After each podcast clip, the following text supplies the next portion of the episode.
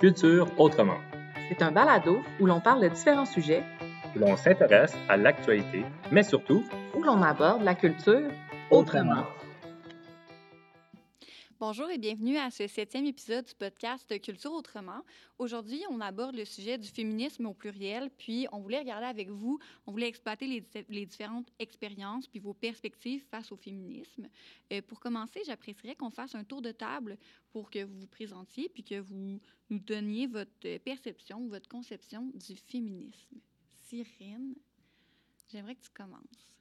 Euh, alors bonjour, je me présente, euh, je m'appelle euh, Cyrine Mazouz, j'ai 15 ans, je suis en quatrième secondaire pour le moment et ben, je suis féministe, c'est pour ça que j'imagine que je suis là aujourd'hui. et un événement en fait, ben, comment je suis devenue féministe, c'est j'ai ma grand-mère maternelle qui est très, très, très féministe et euh, elle m'a beaucoup inspirée dans ma vie. Et c'est comme ça que je suis devenue féministe. Euh, et pour moi, ma définition du féminisme, en fait, c'est, euh, ben, premièrement, que, en fait, j'espère dans, dans, notre société et dans la vie que les hommes et les femmes soient considérés et soient égaux. Et aussi que qu'on voit que quelqu'un de féministe, c'est qu'on arrête de voir euh, euh, une personne féministe euh, avec tous les stéréotypes. C'est pas nécessairement tout le temps une femme. C'est pas c'est pas nécessairement tout le temps une femme qui n'est pas mariée ou plein d'autres choses. tous les stéréotypes qui rôdent autour. Et donc c'est ça pour moi. Merci beaucoup, Cyrine. Marie-André?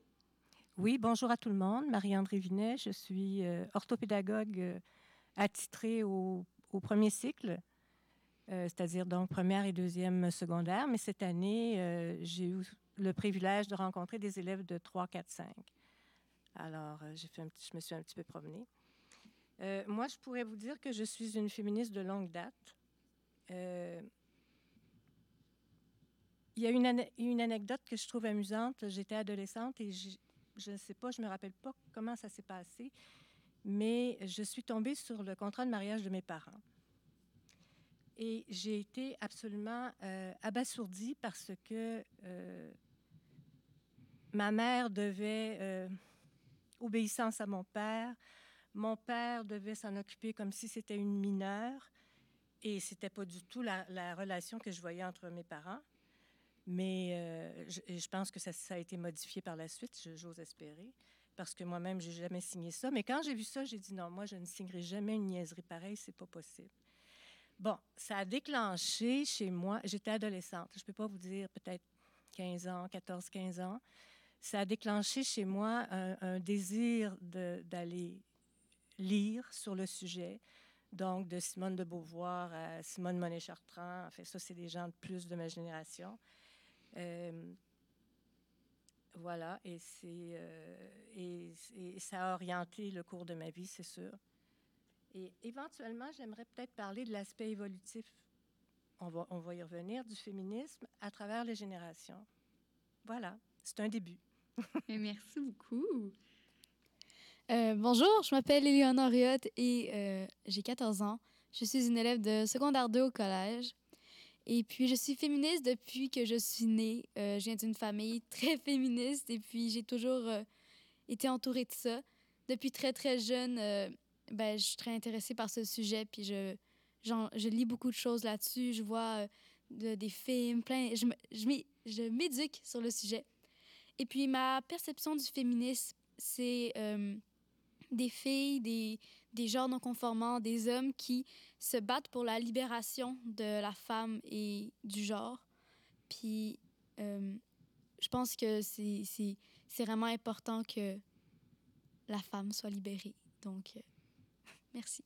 Merci beaucoup. Donc, bonjour, euh, moi c'est Laura Garzon. Euh, je suis en secondaire 3 à Reine-Marie. Euh, moi, je me considère comme une féministe depuis très longtemps parce que j'ai grandi dans une famille avec, avec cette valeur. ils m'ont vraiment enseigné comment me battre et être persévérante pour l'égalité entre les hommes et les femmes. Euh, donc, pour moi, c'est ça. Euh, je trouve que j'ai ma place à cette table aujourd'hui pour discuter de ça. Et euh, je trouve qu'au fil des années, je suis quand même jeune, mais Euh, j'ai récolté euh, beaucoup de connaissances euh, avec mon alentour pour euh, vous partager quelque chose d'intéressant aujourd'hui. Merci beaucoup, Laura. Bonjour, moi c'est Lou, élève de ben, 14 ans, élève de secondaire 3 ici au collège. Euh, moi, le féminisme, ça m'est pas venu avec la famille. J'ai jamais eu une famille euh, qui était euh, activiste. On m'a jamais parlé de féminisme, à, de féminisme à la maison. Mais j'ai toujours été près de ma mère. Ma mère qui était... euh, C'était une ingénieure dans un milieu euh, prédominam- prédominamment masculin. Ça a toujours été une femme forte. Elle a dû se battre pour beaucoup de choses dans son milieu de travail. Euh, pour moi, le féminisme, ça m'a permis, ben, ça m'a initié euh, à toutes sortes d'activisme, puis euh, de, l'activisme à la défense des gens martyrisés. Pour moi, le féminisme, c'est c'est la défense de... Ça nous, ça nous entoure, c'est partout autour de nous, dans tous les milieux, que ce soit culturel, que ce soit dans le milieu du travail. C'est un activisme qui vient à la défense de la femme et de l'égalité de tous les genres. Je trouve ça, je trouve ça intéressant de vous entendre parce que généralement, vous avez tous, ben, vous vous revendiquez tous féministes, puis vous l'avez, c'est comme, c'est arrivé tôt dans votre vie. Moi, personnellement, c'est arrivé à l'université. J'étais dans la vingtaine quand j'ai, quand on a commencé à parler de ça d'un point de vue euh, social, où c'est revenu d'une certaine façon ou, euh, dans l'actualité. Donc, je trouve ça beau de voir que vous, ben, la plupart d'entre vous, c'est, ben, vous avez 14 ans, vous avez 15 ans, mais vous vous revendiquez féministe, je trouve ça beau à voir. J'aimerais savoir, là, te parler d'activisme. Qu'est-ce que tu penses que, euh, dans le fond, qu'est-ce que qu'est-ce qu'on doit qu'est-ce qu'on doit faire pour être un bon activiste selon toi? Ben, si on parle du féminisme, euh, ben, pour être féminisme, plutôt, je pense qu'il n'y a pas grand-chose à faire. euh, ben, un peu, oui. Tu dois, euh, premièrement, ben, tu dois être pour euh, l'égalité des sexes, mais tu peux pas juste te dire pour l'égalité des sexes et euh, bye bye, c'est fini, euh, t'es féministe, puis bravo, on t'applaudit. Je pense qu'il y a un travail de sensibilisation dans ta communauté. Comment on fait comment on fait selon vous pour sensibiliser les gens, Éléonore justement, vous êtes ici aujourd'hui en partie à cause du mouvement de le port de la jupe chez les jeunes garçons au début de l'année scolaire. Qu'est-ce qu'on fait? C'est quoi les choses qu'on peut faire concrètement?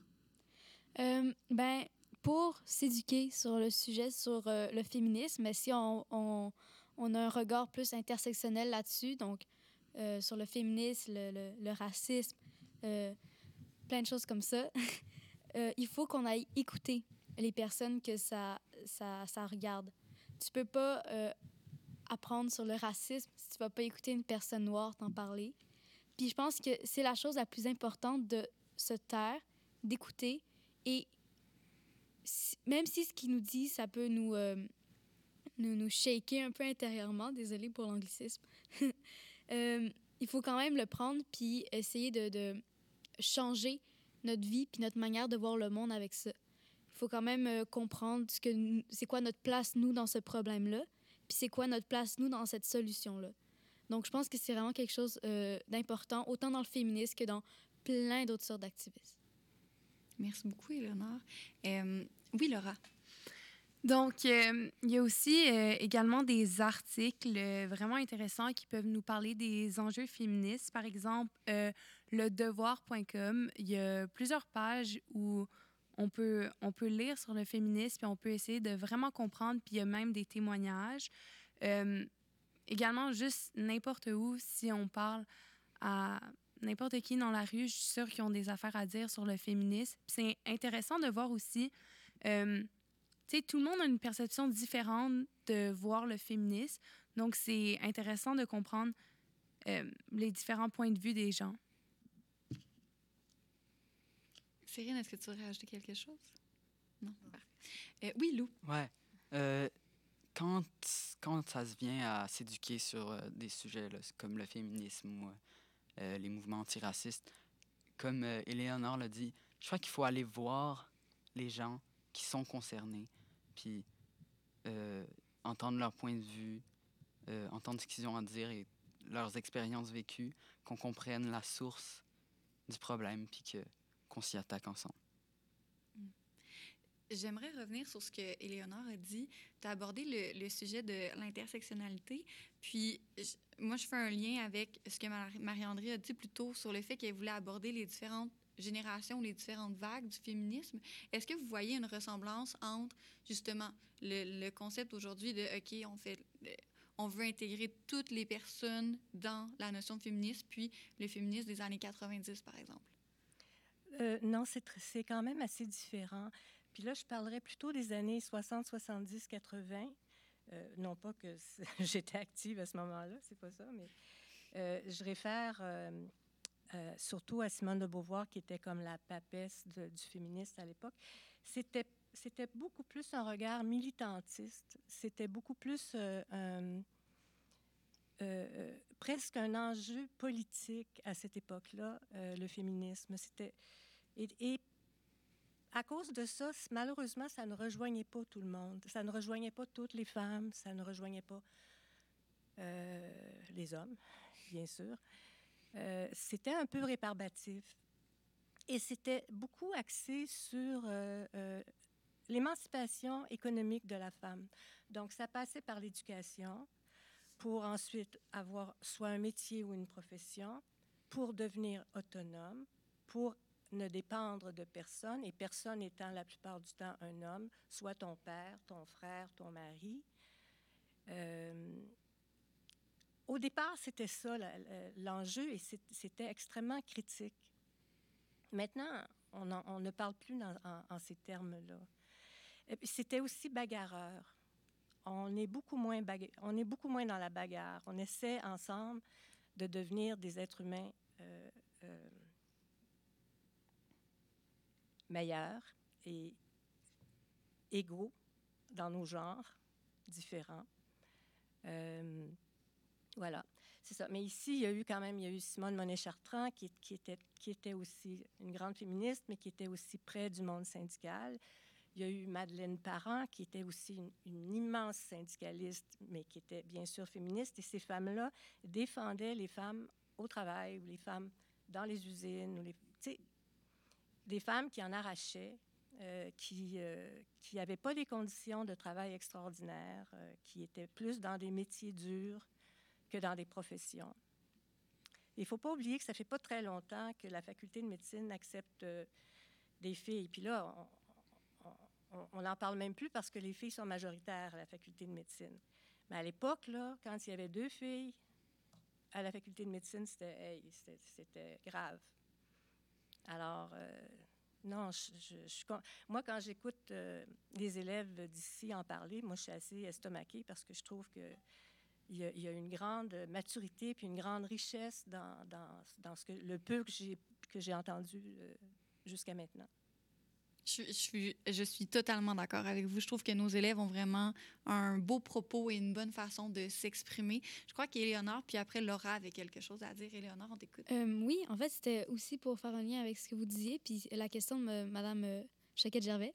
Euh, J'ai aussi l'impression, puis vous me disiez si c'est le contraire, qu'une grande différence avec le féminisme de avant puis le féminisme de maintenant, c'est qu'avant, c'était plus une question de avoir des droits, et maintenant, c'est plus une question de comment socialement on voit la femme. Oui. Puis comment. Euh, puis si, le féminisme de maintenant est aussi beaucoup influencé par d'autres mouvements d'activistes qu'il y a eu dans les années 60, le mouvement des Noirs et tout ça. Oui. Puis je pense que euh, ben c'est ça. Donc là, avoir des droits. Puis maintenant, c'est on a des droits, mais est-ce que on est vu comme égal à l'homme? Est-ce qu'on est vu comme des personnes complètes? Fait que je pense aussi que c'est ça une, une, différence de féministe d'avant et maintenant. Ben, C'est-à-dire avoir des droits, mais les, les conserver. C'est pas les évacuer. Parce que là, la vie est plus facile, peut-être parce que euh, parce qu'on est moins dans la bagarre, mais il faut.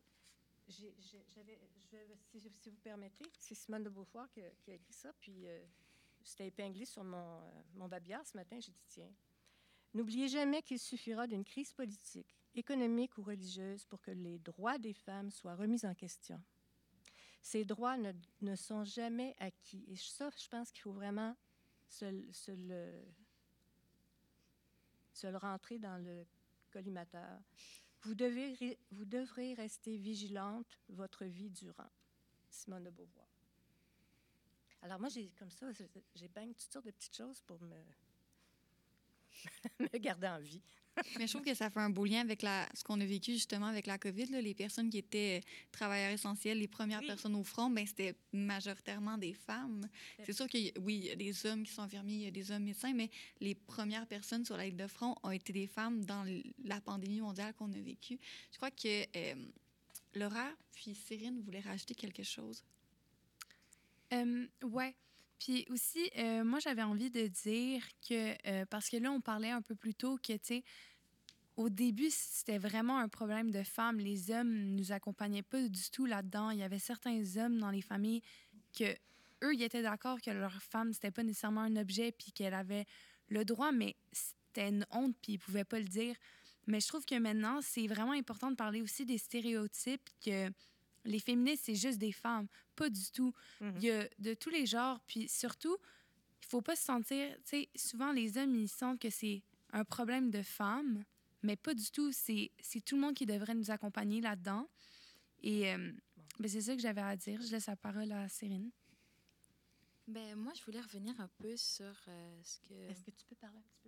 Euh, oui, je voulais revenir un peu sur ce qu'elle avait dit à Madame euh, Marie-André, si je peux vous appeler comme ça. Bien sûr. Et euh, en fait, sur les anciennes vagues du féminisme, il y a beaucoup de gens qui disent de nos jours, ben, il n'y a plus grand-chose à faire quand on parle de féminisme, mais c'est faux. Parce que oui, il y a des lois, euh, ces femmes-là se sont battues pour notre droit, se sont battues pour que les générations qui sommes nous aujourd'hui, que ça soit écrit sur papier, sur, Mm. sur une loi, en fait, que oui, on ait le droit d'avoir euh, accès à l'éducation et, euh, et plein, euh, plein de choses.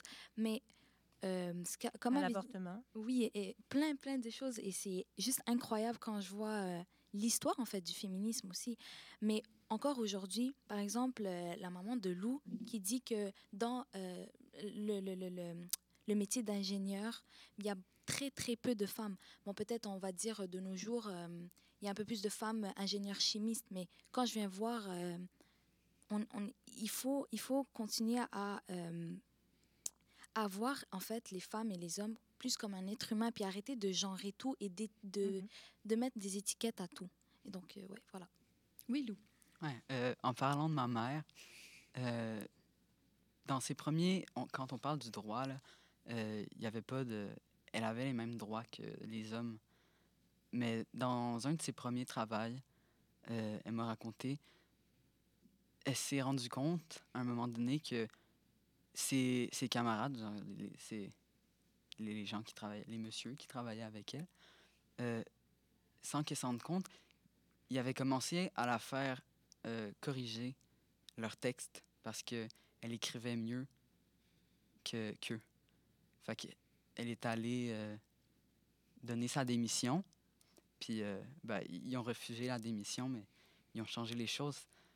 Puis on le voit, il n'y avait pas une différence dans leurs droits, dans les droits qu'il y avait au travail, mais euh, vu que c'était une femme, ben, c'était plus acceptable de la traiter inférieurement. C'est comme caché, c'est comme. euh, c'est- c'est c'est sinueux d'une certaine, fa- d'une certaine façon. Là, on le voit pas, on le réalise pas. Euh, qu'est-ce qu'on fait, justement, là? Qu'est-ce Là, ta, ta mère, elle avait été donnée sa démission, mais qu'est-ce qu'on fait quand on est témoin ou qu'on vit des choses euh, qu'on veut juger comme étant, euh, ben, c'est pas sexiste, mais pas féministe non plus? Laura, je pense que tu as levé la main. Euh, ouais, moi, je pense que c'est vraiment important d'agir sur le coup. Euh, c'est sûr, c'est important de prendre une petite réflexion puis prendre trois respirations avant de faire quelque chose sur un coup de tête, mais c'est tout le temps important de mettre son pied à terre puis dire que c'est pas correct. Puis, tu sais, c'est très bien qu'elle s'est affirmée puis qu'elle est allée, tu sais, j'imagine, voir le boss puis lui dire qu'il y avait un problème ici. Mais dans tous les cas, même si tu vois une situation dans la rue ou quoi que ce soit, c'est important d'interagir puis donner son opinion. Puis, tu sais, de bien différencier le mal du bien parce que là, il faut, faut identifier le problème. Tu sais, toi, c'est tes valeurs, mais peut-être pas la personne devant toi qui fait l'acte. Donc, c'est important de éduquer la personne puis s'assurer, après, peut-être faire un suivi que ça l'a évolué puis que ben, le problème va plus se reproduire éventuellement. Éléonore? Euh, ben, souvent, euh, j'imagine si une situation comme ça, ça arrive, ça va être perpétué par un, un homme. Ben, j'ai j'ai souvent l'impression que des hommes qui se disent féministes, euh, qui, qui c'est très facile pour eux de pointer du doigt des, des, genre des contre-exemples totaux, tu sais, des, des hommes euh, vraiment sexistes, horribles, qui ont fait plein de choses vraiment misogynes. Mais quand euh, des femmes les, leur, disent fais attention parce que quand tu fais ça, ça me, ça me blesse, puis c'est sexiste, puis c'est genre, fais pas ça. Ils, très vite, ils tombent dans la, la, défense, la défensive. Ils sont comme Ah non, mais euh, moi, je suis un féministe, là, mais. Puis là, après ça, ils nous mansplain, un, mot, joli mot anglais pour dire euh, qu'un homme nous, nous convainc que il- sa parole est plus importante que la nôtre, pour dire qu'on a tort et tout ça. Puis je pense que euh, c'est pourquoi j'ai souvent, tu sais, comme quand un gars me dit Ah, je suis féministe, tout ça, de la, la difficulté à croire parce que moi, tous les hommes que je connais, tous les hommes qui sont dans ma vie, ils sont féministes. Mais est-ce que j'ai jamais vécu. Genre, il y a un d'entre eux où j'ai jamais vécu un moment de. comme. un peu bizarre où ils me mansplainent ou. Tu sais, comme. J'ai pas eu une petite peur qu'il se passe quelque chose de, de, de, sexiste ou de misogyne. Aucun d'entre eux m'a donné cette certitude-là de comme. bien-être, de j'ai pas à avoir peur.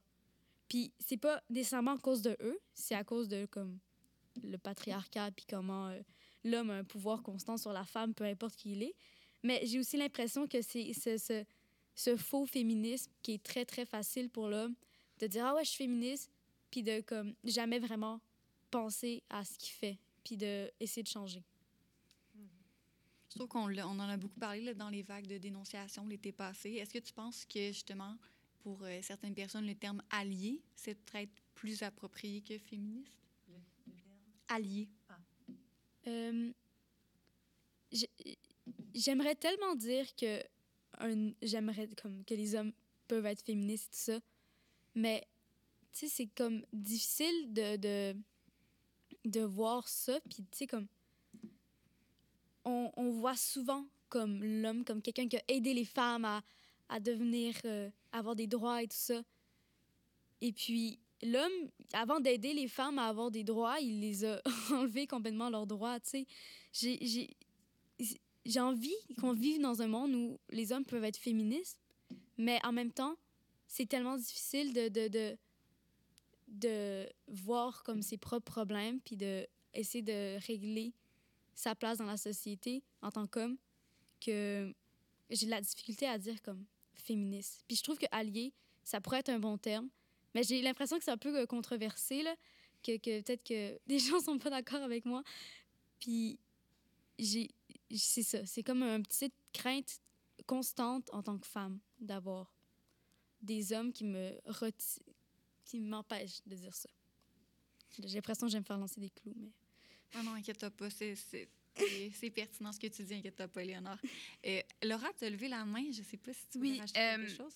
Je vais rajouter quelque chose. Euh, par exemple, il y a certains, y a, ben, certains hommes, quand même beaucoup d'hommes qui méritent, euh, ben, ils méritent l'étiquette d'être euh, féministes. Mais je suis d'accord qu'il y en a certains, peut-être alliés, puis même à ça, ils se considèrent des féministes, mais pas tout le temps. Mais aussi, on a parlé, là j'ai un peu changé de sujet, mais on a parlé que, tu sais, souvent, c'est les hommes qui interprètent les femmes, puis ils passent des commentaires, puis ils sont en train de nous sexualiser ou quoi que ce soit. Mais moi, j'aimerais parler un peu plus de l'hypersexualisation de la femme.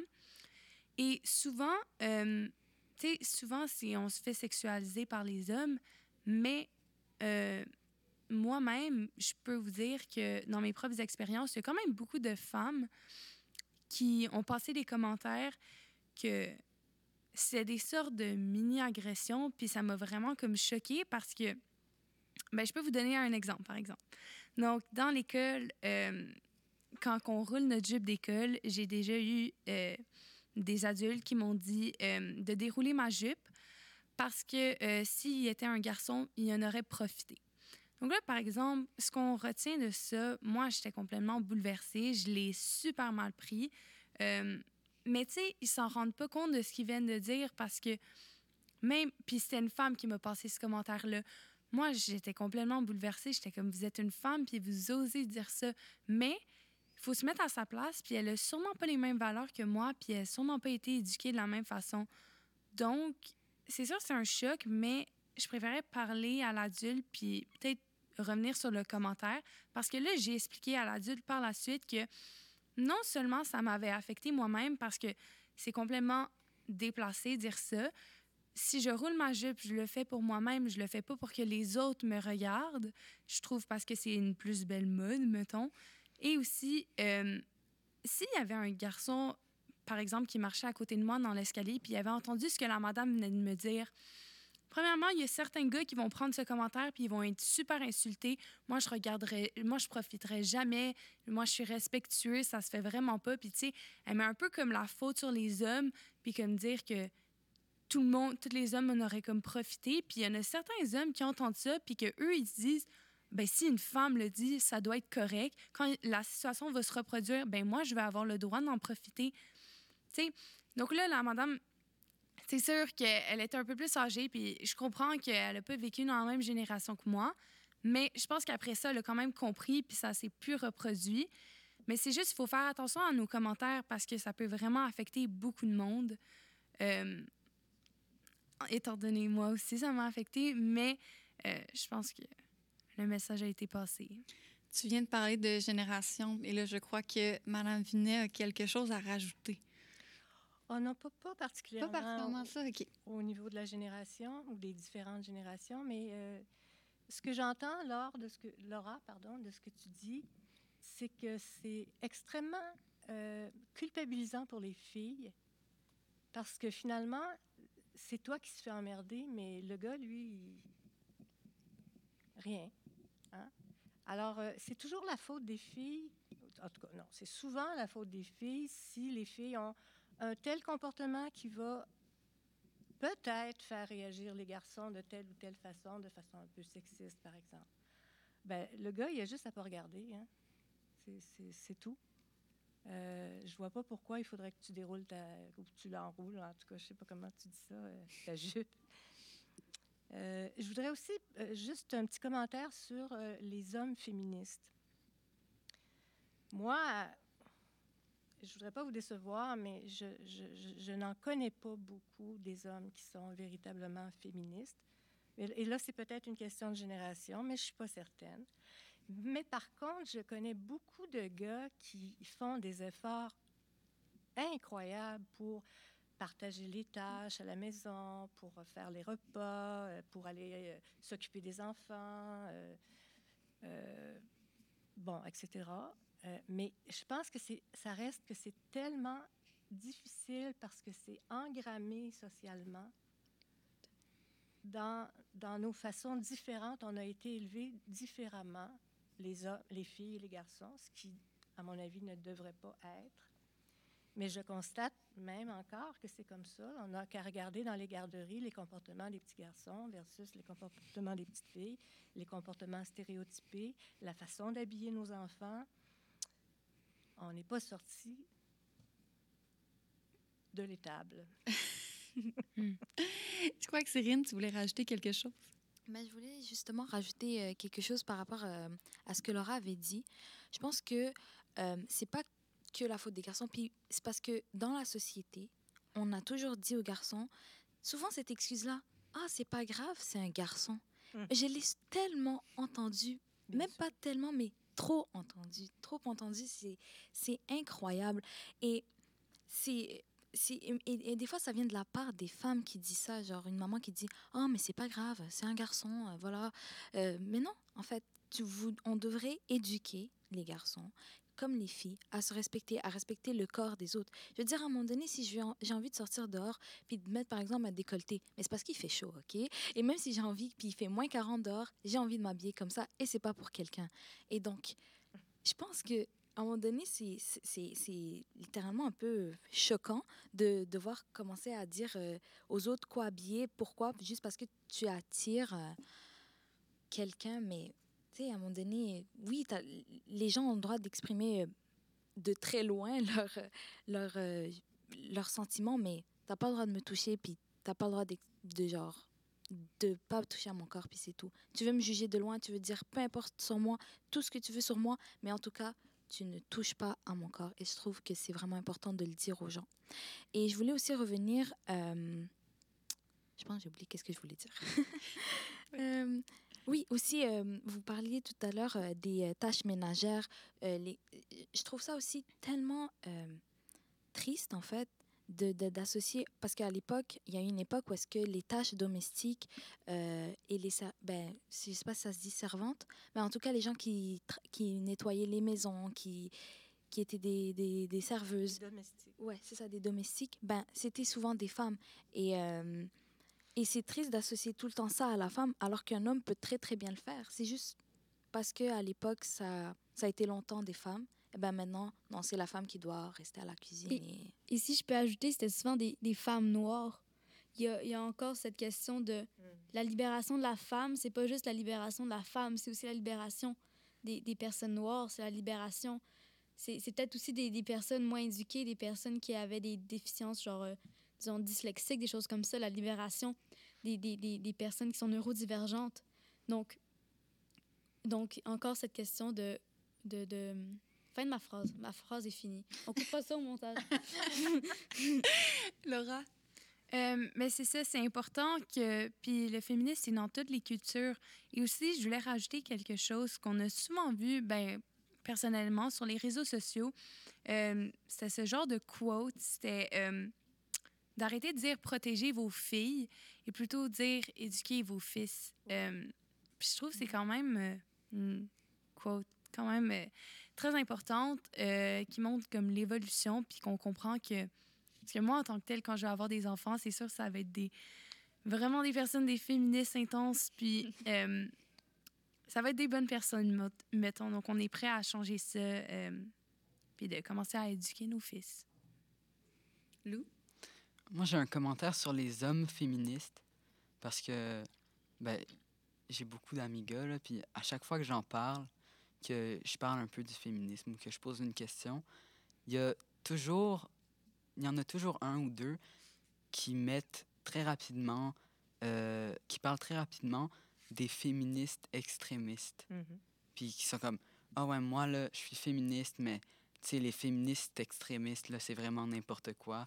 Blablabla blablabla je sais pas si c'est une peur ou si c'est juste un mécanisme qui qui ont dans leur tête mais juste de pas vouloir s'associer trop avec ce mouvement parce que c'est un mouvement de femmes c'est majoritairement femmes je sais pas trop d'où ça vient mais c'est c'est comme automatique dans leur tête oui, moi je suis d'accord avec telle affaire, mais euh, les féministes extrémistes, vraiment, elles font tellement n'importe quoi. C'est, c'est une réaction que je trouve un peu absurde.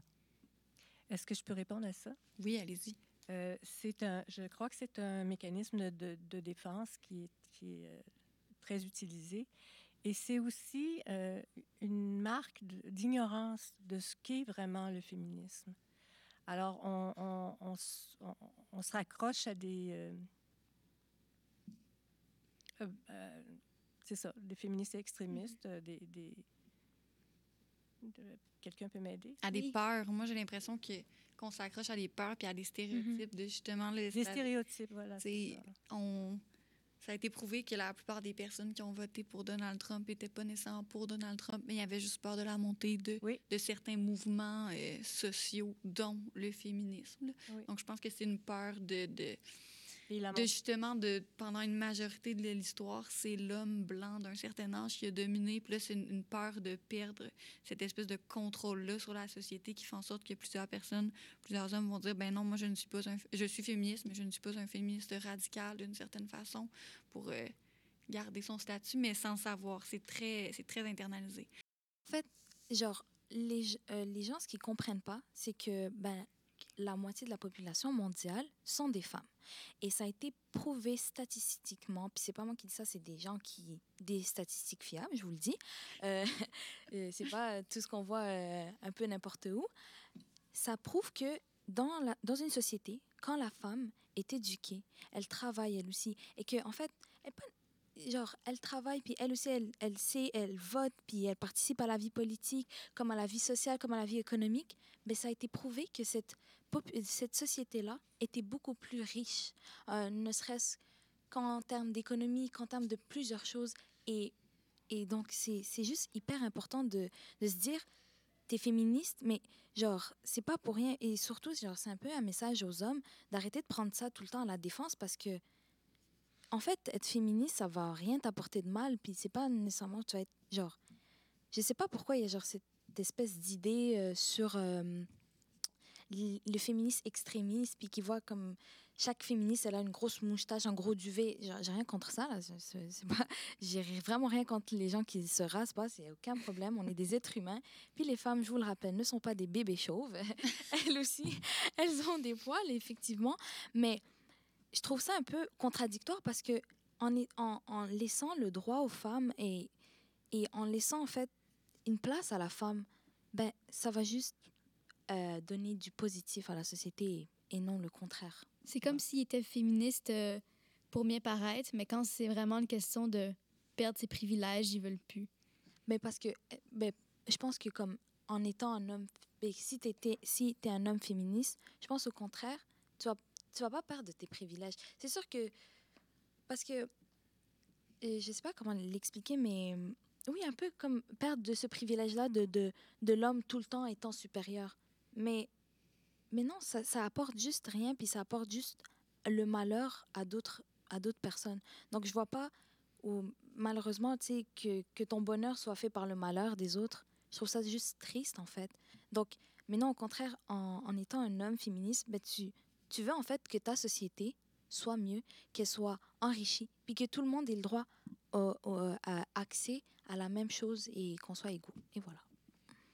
Je crois que Laura voulait rajouter quelque chose. Donc, je vais revenir sur mon point de tout à l'heure. Euh, J'ai trouvé comment le formuler. Donc, par exemple, euh, souvent les hommes ils ont de la misère à réagir lorsqu'ils voient une situation, euh, mettons, d'hypersexualisation ou quoi que ce soit, parce qu'ils ont peur de se faire appeler gay. Euh, ça, ça devrait pas être une insulte, euh, pas du tout, parce que là, on est en 2021, les gens sont au courant euh, on dit non à l'homophobie, mais ça reste que c'est quand même une peur constante qu'ils ont, certains hommes, Euh, parce que ils ont l'impression que le féminisme, c'est vraiment plus un problème de filles, que s'ils se rapprochent trop de ça ou ils défendent trop la femme, leurs camarades vont les juger, mettons. Mais tu sais, c'est important de comprendre que si une personne commence à défendre les femmes un homme, euh, que leurs amis passent les commentaires, à un moment donné, les autres aussi vont, ré- euh, vont réaliser c'est la bonne chose à faire. Ça va faire que tous les hommes vont commencer à nous défendre, puis il n'y aura plus de stéréotypes que si tu défends une femme, euh, puis tu te rapproches trop du féminisme, si t'es rendu gay ou quoi que ce soit. Donc, euh, c'est ça, je pense que c'est important de réagir parce que c'est une chose se considérer féministe, mais si toi, tu réagis pas quand il y a une situation pas correcte, euh, peut-être tu mérites pas de te représenter comme un féministe. Lou, as-tu quelque chose à rajouter? Ouais, ben, de, ce qu'on, de tout ce qu'on a, euh, tous les aspects dont on a parlé depuis tantôt, c'est toutes, toutes ces réactions de l'homme, c'est tout euh, relié à la masculinité toxique, comme Mhm. quoi euh, défendre, euh, défendre une femme ou euh, ne pas être d'accord avec d'autres hommes qui, eux, font quelque chose de mal, c'est, tous des choses qui sont pas masculines, pas assez masculines, puis que, qui, qui te rendent plus féminin, mais c'est ouais, très absurde, mais ouais, c'est tout relié à ce, ce problème-là. Parce que, comme euh, je pense que c'est Billy Porter qui l'a dit, mais je suis vraiment pas sûre, OK? Donc, euh, peut-être c'est pas lui. Mais euh, quand on voit une femme qui porte des pantalons puis qui est habillée en homme, c'est une femme forte parce qu'elle est habillée en gars. Mais quand on voit un, un homme qui porte une jupe puis qui porte une robe puis qui porte du maquillage, c'est un homme faible parce qu'il est habillé en femme puis il est gay puis il est, il est pas un vrai homme, il n'y a pas une vraie masculinité. C'est...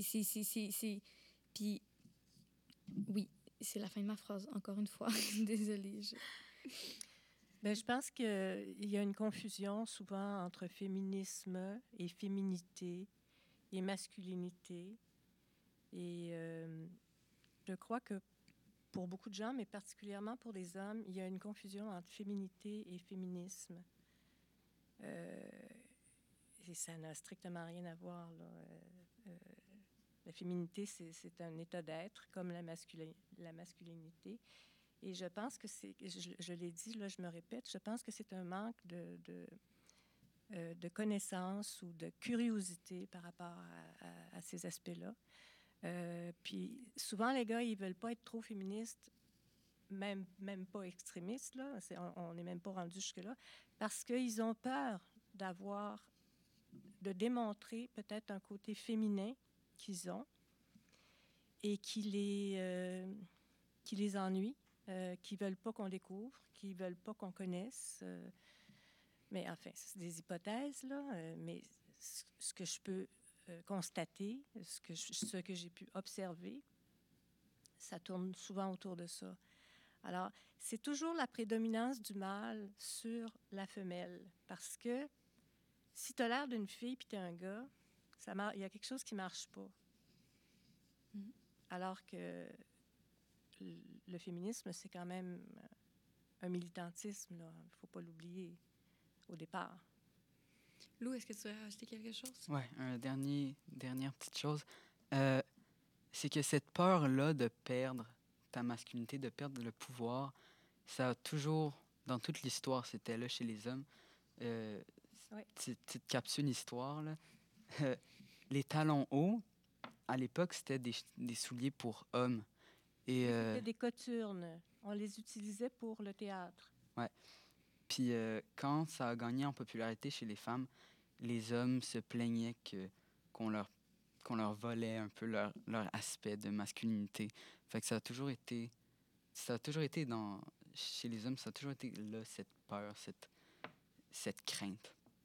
Mais vous, a- pour celles qui ont été mes élèves, oh non, j'ai aucune, aucune de vous ou aucun de vous en histoire en première secondaire, mais on se souvient, pour ceux qui nous écoutent, que les femmes dans la Grèce antique restaient dans le gynécée. Hein, Ouais. Elles avaient une pièce réservée dans la maison elles ne pouvaient pas aller dans l'espace public. Donc, on voit que depuis le début de l'histoire, on a vraiment, on a parcouru, on a évolué, euh, mais on voit que le féminisme, il y a encore plusieurs choses à faire. Euh, J'aimerais faire un tour de table avec vous pour savoir qu'est-ce que vous retenez de cette conversation. Cyrine. Ben, moi, personnellement, je l'ai trouvée très, très, très enrichissante et euh, j'ai vraiment aimé discuter avec euh, vous tous. C'était très intéressant. Euh, ben, j'ai appris beaucoup de choses. J'ai appris différentes visions du féminisme, différentes choses.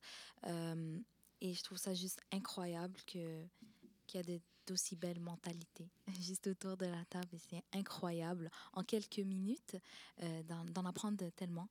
Et euh, voilà, pour moi, euh, mon, petit mot de la fin, c'est que une femme, c'est elle qui contrôle son corps, comme si elle veut montrer son corps ou le couvrir. C'est sa liberté, c'est c'est aussi, c'est aussi le fait de, de, pouvoir être forte et, genre, désolée, euh, j'ai un peu perdu mes mots. Euh, mais euh, oui, effectivement, de pouvoir, toujours pouvoir, j'espère que dans, dans les gén- générations futures, qu'on puisse, qu'on puisse avoir une meilleure relation entre les hommes et les femmes et qu'on arrête de se voir justement comme homme, femme et plutôt comme être humain. Et voilà. Oui, ben, au risque de me de radoter un peu, euh, je dois vous dire que je suis assez impressionnée par la qualité euh, des réflexions et par euh, l'attitude des élèves qui participent à, à ce podcast. Euh, bravo, vraiment bravo. Continuez votre beau travail parce que la job n'est pas finie. voilà. Merci. Éléonore? Euh, ben, moi, j'ai appris plein de choses. C'était vraiment le fun euh, ben, de tout vous parler. Euh, j'ai vraiment été enchantée de vous rencontrer, Madame Marie-André. Ça me fait plaisir. Je trouvais que c'était très intéressant d'avoir euh, un, un- regard un peu plus d'une autre génération sur le féminisme. Donc, euh, merci beaucoup pour ce moment. Puis merci à, à M. Hung, puis à euh, Madame Chaquette-Gervais et aux autres personnes. Laura? Euh, donc, moi, euh, pour mon mot de fin, j'aimerais que, ben, dire un petit, me axer un peu euh, sur le dernier point de l'hypersexualisation, parce que le féminisme, c'est très large, mais juste se rappeler qu'il faut arrêter de sexualiser la femme et ar- arrêter la masculinité toxique. Par exemple, juste faire un petit résumé, l'hypersexualisation de la femme, c'est la représentation sexualisée de soit un adolescent ou un enfant. Souvent, euh, ben, c'est particulièrement les filles. Euh, puis c'est à travers euh, un habillement, le maquillage euh, ou un gestibule. Euh, puis c'est quand on exagère les stéréotypes euh, de la féminité ou la masculinité. C'est ça. Merci, Laura. Lou? Euh, moi, je voudrais finir avec un souhait. Euh, un petit souhait pour la fin.